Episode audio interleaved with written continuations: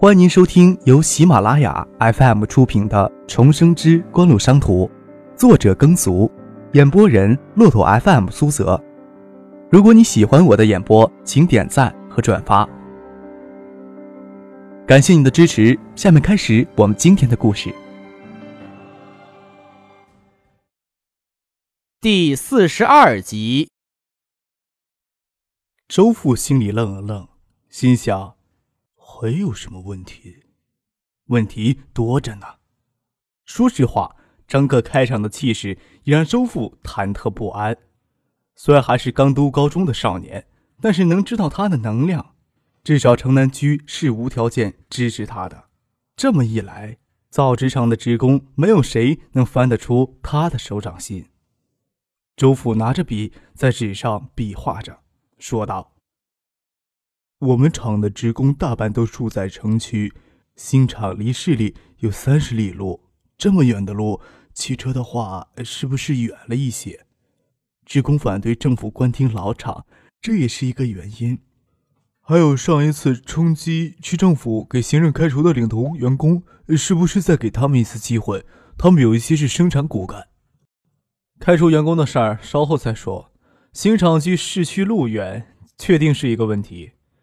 张克继续从文件夹里拿出一份资料，这是与市运签署的租贷协议，在正常的运营期间，将由市运公司提供三部客车，负责员工上下班接送。具体接送路线与时间，由行政管理科联系市运公司拟定。周父之前考虑过厂车接送的问题，但是租车费用昂贵，老厂效益好的时候，一年盈利也有上百万。新厂子还没有投产，要每年拿出几十万来租厂车接送员工，区里不同意，厂里养车更加不现实。从昨天起，经营权就正式转交到锦湖公司手里。没想到锦湖公司果然有大公司的气派，根本就不在乎租车的费用。九四年，除了少数外资企业会向员工提供厂车接送的福利之外，海州市的民营企业、国企。集体企业很少提供这项福利，有也是接送管理人员的，普通员工享受不到。张克非常清楚什么是必要的开支。周父心想，张克对造纸厂存在的问题应该都有考虑，也不再遮遮掩掩，继续说道：“新厂的三千万投资基金都是向银行借贷的，要投产还需要将近一千万的资金，新厂要在一个月内做好投产的准备。”主要还是解决资金的问题。蒋薇侧脸看向张克，他一直负责与城南区政府的谈判。许思之前负责新公司的注册，或许由海公司负责生产资金的储备。只是张克从头到尾没有跟他提及过这事儿。之前所有的运营方案都在张克的脑子里，最近才逐步透露出来。或许许思知道的多一些。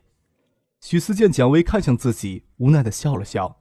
他晓得张克根本就没有自己筹备生产资金的打算。我估算过，生产负荷要达到百分之八十，需要一千五百万的资金，一千万是最少的预算。张克却一脸平静说道：“其中最主要的是原料纸浆与其他辅料的采购资金。原料纸浆的采购预算是最大的一块，大约需要一千万到一千五百万的资金。这一块的资金不需要周厂长与在座的诸位操心。”我已经解决掉原料纸浆的采购问题，将完全由公司参股股东海一公司负责。但是其他的资金缺口，说到这里，张克停下来看了看会议桌两边的众人一眼，让他们心理上先适应一下，低头看了一下文件，报出数据。根据周厂长提供给我的资料，扣除原料纸浆的采购资金预算，还有三百万到四百万的资金缺口。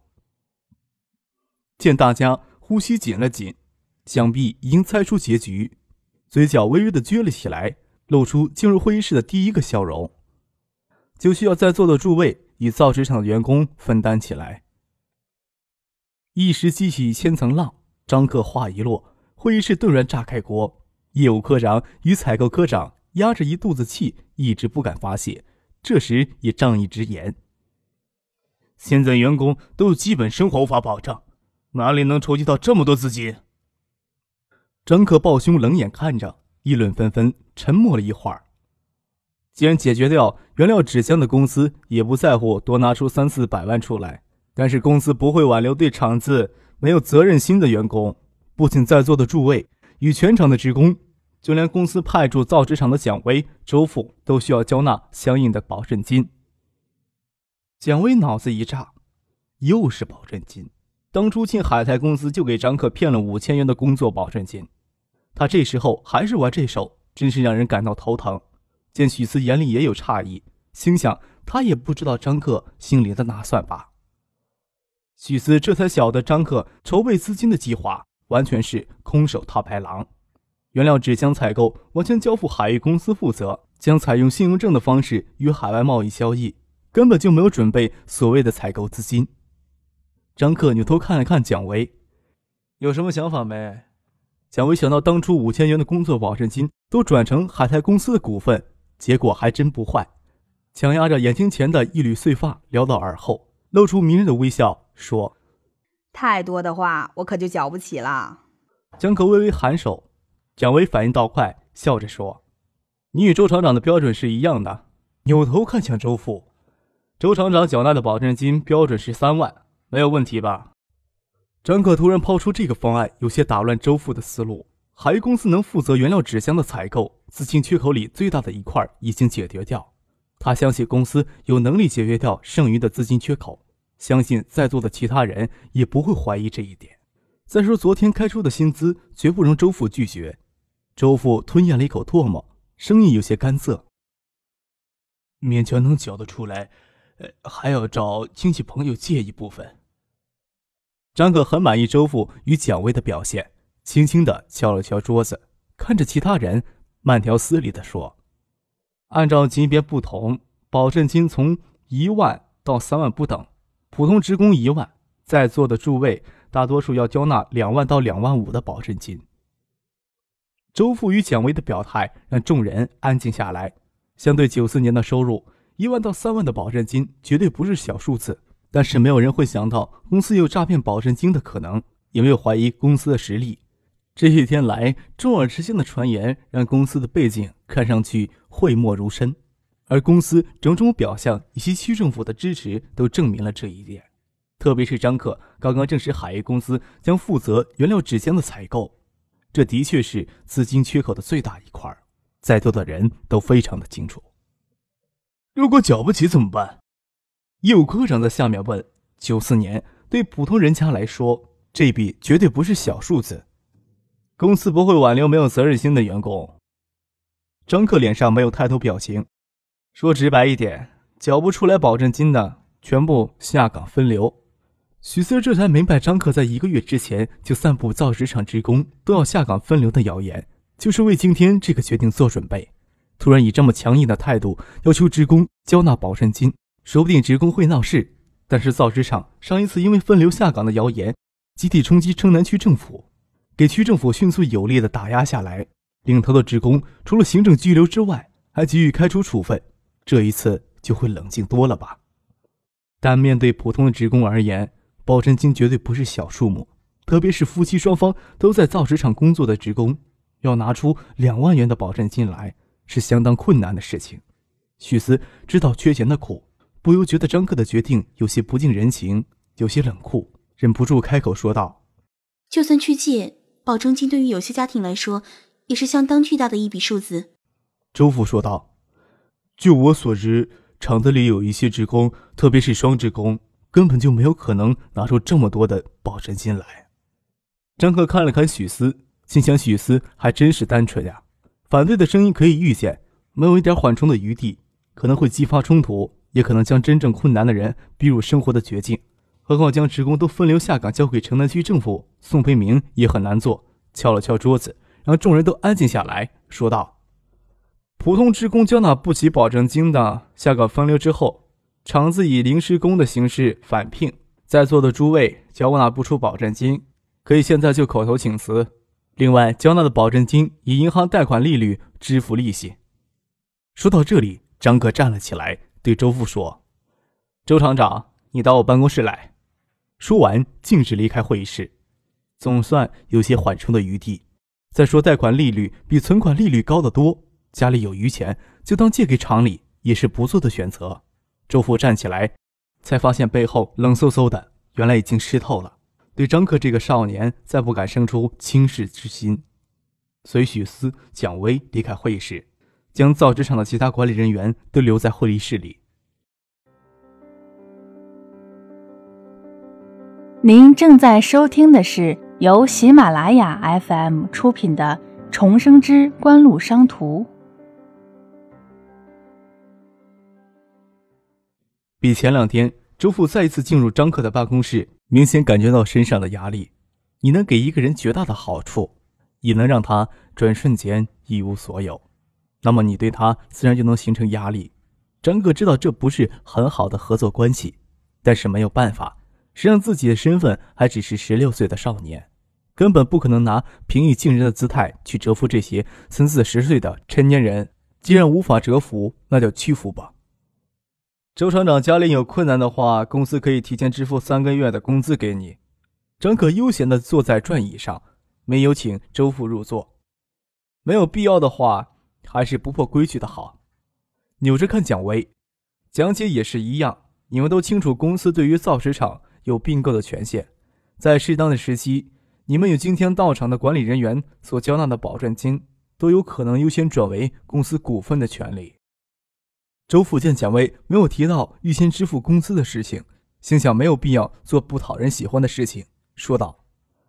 勉强能凑出钱来。接下来还有些事情，我们坐过去说吧。张克站起来，走到西侧的休息区域，请周父他们坐下来。厂子以后就交给你跟蒋姐负责，只有一个月的准备时间，这么多事儿还是蛮紧的。蒋薇坐到一旁，心里想：当然紧了，要从职工手里将保证金收过来，然后拿这笔钱去做投产的准备工作。还真让人头疼啊！就与海域公司、海泰公司衔接的细节又讨论了一会儿。张克让周父与蒋薇与其他管理人员讨论投产的事情，他与许思不再出面。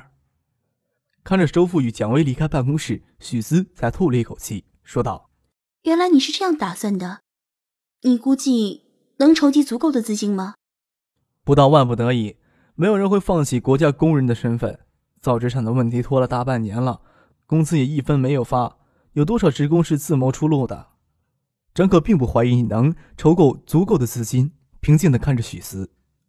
我跟你说过，这个世界只存在两种人。我们手里没有资金，但是在这里，资金并不是最重要的。就算有一千万的资金，也未必能做得成事情。我的决定看上去有些不近人情，但只要让造纸厂正常的运营起来，自然没有人会抱怨了。何况……我已经给他们糖吃了。你所说的蜜糖，就是补发工资、提供厂车接送。许思横了他一眼。可是，你之前挥了一次大棒，现在又举起大棒，你这种特性是不是生来就有的？什么特性？奸诈吗？我当你是夸我？张克笑了笑。许思放下冷淡的外壳，柔媚的眼神让人心醉。海州市至少有百分之六十的中小国有企业、集体企业陷入长期的亏损之中，三四百万的资金或许不难解决，但只能解决星光造纸厂一家的问题，不可能给每一个亏损的企业提供这么多资金，所以需要一个普遍的解决方案。所有的问题都可以归结到管理与有效的资源配置上，资金只是一个很小的因素。你是说这个方案可以复制到不同的企业上？许思有些兴奋，只是理论上的研究而已。张克笑了笑，真正能执行起来的难度很大，不考虑那么远的事情。刚才还觉得你有些不近人情。许思对刚才的误解有些不好意思，定睛看着张克。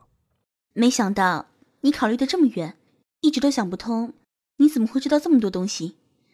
我在你面前就跟白痴一样，什么都不懂。你的设想大概需要一个非常有能力的人去执行才行，我却帮不了你什么。你能让我信任，这就足够了。”张克笑着说，“有些事情不是一个两个人就能解决的，需要一个团队，需要这个团队领导更多的专业人士，一些设想才有实现的可能。”临近十二点，周福与蒋薇再次走进张克的办公室。普通的员工还不知道，今天到场的二十位管理人员都勉强接受保证金的条件。张克让周富、蒋薇代表公司，请造纸厂的管理人员到二十二楼餐厅集体用餐。谢万清今天上午在十二楼召开海泰贸易管理人员开会，各地办事处的经理都赶到海州。爱立信已经推出中文数字手机 GH 三九八上市时间表，许多人对此都寄托厚望。谢万清下午要离开海州返回省城。张克陪他到旁边的饭店用简餐，许思、蔡飞娟、周游也在场。海泰贸易的三名副总蔡飞娟、周游是海域公司的人，张克对他们也比较信任。吃饭时，相互交流两家公司上午的会议情况。嚯，又是这招！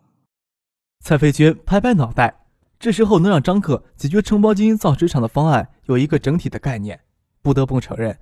张克在商业方面的天赋是常人不及的，他将手头所有能利用的资源都用到极限了，这就是才能。好的方法有三个条件：简单快捷，可以复制。不要一副我这么做让你们很丢人的表情。很完美的解决方案，无懈可击，让人赞叹。我比你年长十八岁，感觉十八年来的饭都是白吃了。任何人一开始接触张克，都免不了轻视，周游也不例外。谁让张克只是刚读高中的少年，十七岁还未满呢？此时却相当的折服。对有能力的人来说，年龄永远不存在障碍。世界许多巨商在他们年轻时的就表现出惊人的商业天赋，张克也许就是其中一位。周带着开玩笑的口气说：“可以的话，我都愿意交纳保证金。”张克笑着说：“那也要婉晴姐同意你放手海泰公司的事情呀。”手轻轻的敲了敲桌子，周游似乎有话要说。周游迟疑了一会儿，说道：“之前谢婉山代表正泰集团提出收购我名下股份的要求，开价是我当时投入的两倍，条件很诱人。”张克没有见过谢婉晴的这个哥哥，对他这个人也不了解。认识到谢真这个人，张克就没有太多与谢家人打交道的欲望。造纸厂的承包合同顺利签下来。今天看上去似乎也有不好的开端，突然这样的事情破坏了好心情，真的让人很不舒服。张可看了看谢婉晴一眼，他也给这个消息震惊了，又看了看蔡飞娟，蔡飞娟脸色也有些难看。想必谢婉山对他也提出同样的要求。蔡飞娟与周游虽然股份少，但是刚好能让正泰集团获得控股权。蔡飞娟连忙解释道：“我已经拒绝谢总的要求，只是不想。”所以没有说出来。张可笑了笑，正泰集团是不是有收购嘉信公司的计划？留给他们的时间也很短了，只要三九八推出来，代理权就是一块肥肉。嘉信公司肯定不会放弃这块肥肉的。他们虽然晚了些，但是还来得及。谢婉清叹了一口气，看着张克说道：“对不起，我当初不该找他们合作。”他很清楚家族的行事风格。一旦控股，便会增资的方式稀释他人的股权，最终的目标便是减少其他人的分红。说哪里话，我可没有一点抱怨婉清姐的意思。张可笑了起来。我在考虑两点：正泰集团既然敢提出来，大概不会轻易放手。如果让他们成功的收购了嘉信公司，我们也没有理由阻止整个东海省市场的整合。嘉信与海泰合并，结果还是一样。婉清姐。你帮我转化给正泰集团，我名下的股份可以出售。这时候出售太可惜了，谢婉晴说道。没关系，正泰集团这时候给予合适的补偿，但是要取得盛兴公司的谅解。我想正泰集团有能力让盛兴公司谅解的，这点不需要我担心。虽然感觉不舒服，张可还能理解海泰公司的行为。既然看好数字手机的未来。半个省的市场，他们也只占到一半的份额，如何满足他们的胃口？之前正泰集团已经借资金优势挤压张克英得到的股份，这时候的行为算是背后捅人，气氛有些压抑。谢婉晴对出现这样的事情感到很难过，避开别人对张克说：“你没有必要让步的，他们总不能欺人太甚。无论是海泰贸易还是新公司，都有海业的股份。”相信造纸厂的委托销售不会受到影响，张可有些为谢婉晴出生在那样唯利是图的家族感到悲哀呢。听众朋友，您刚刚收听到的是由喜马拉雅 FM 出品的《重生之官路商途》，作者耕俗，演播人骆驼 FM 苏泽。更多精彩有声书，尽在喜马拉雅 FM。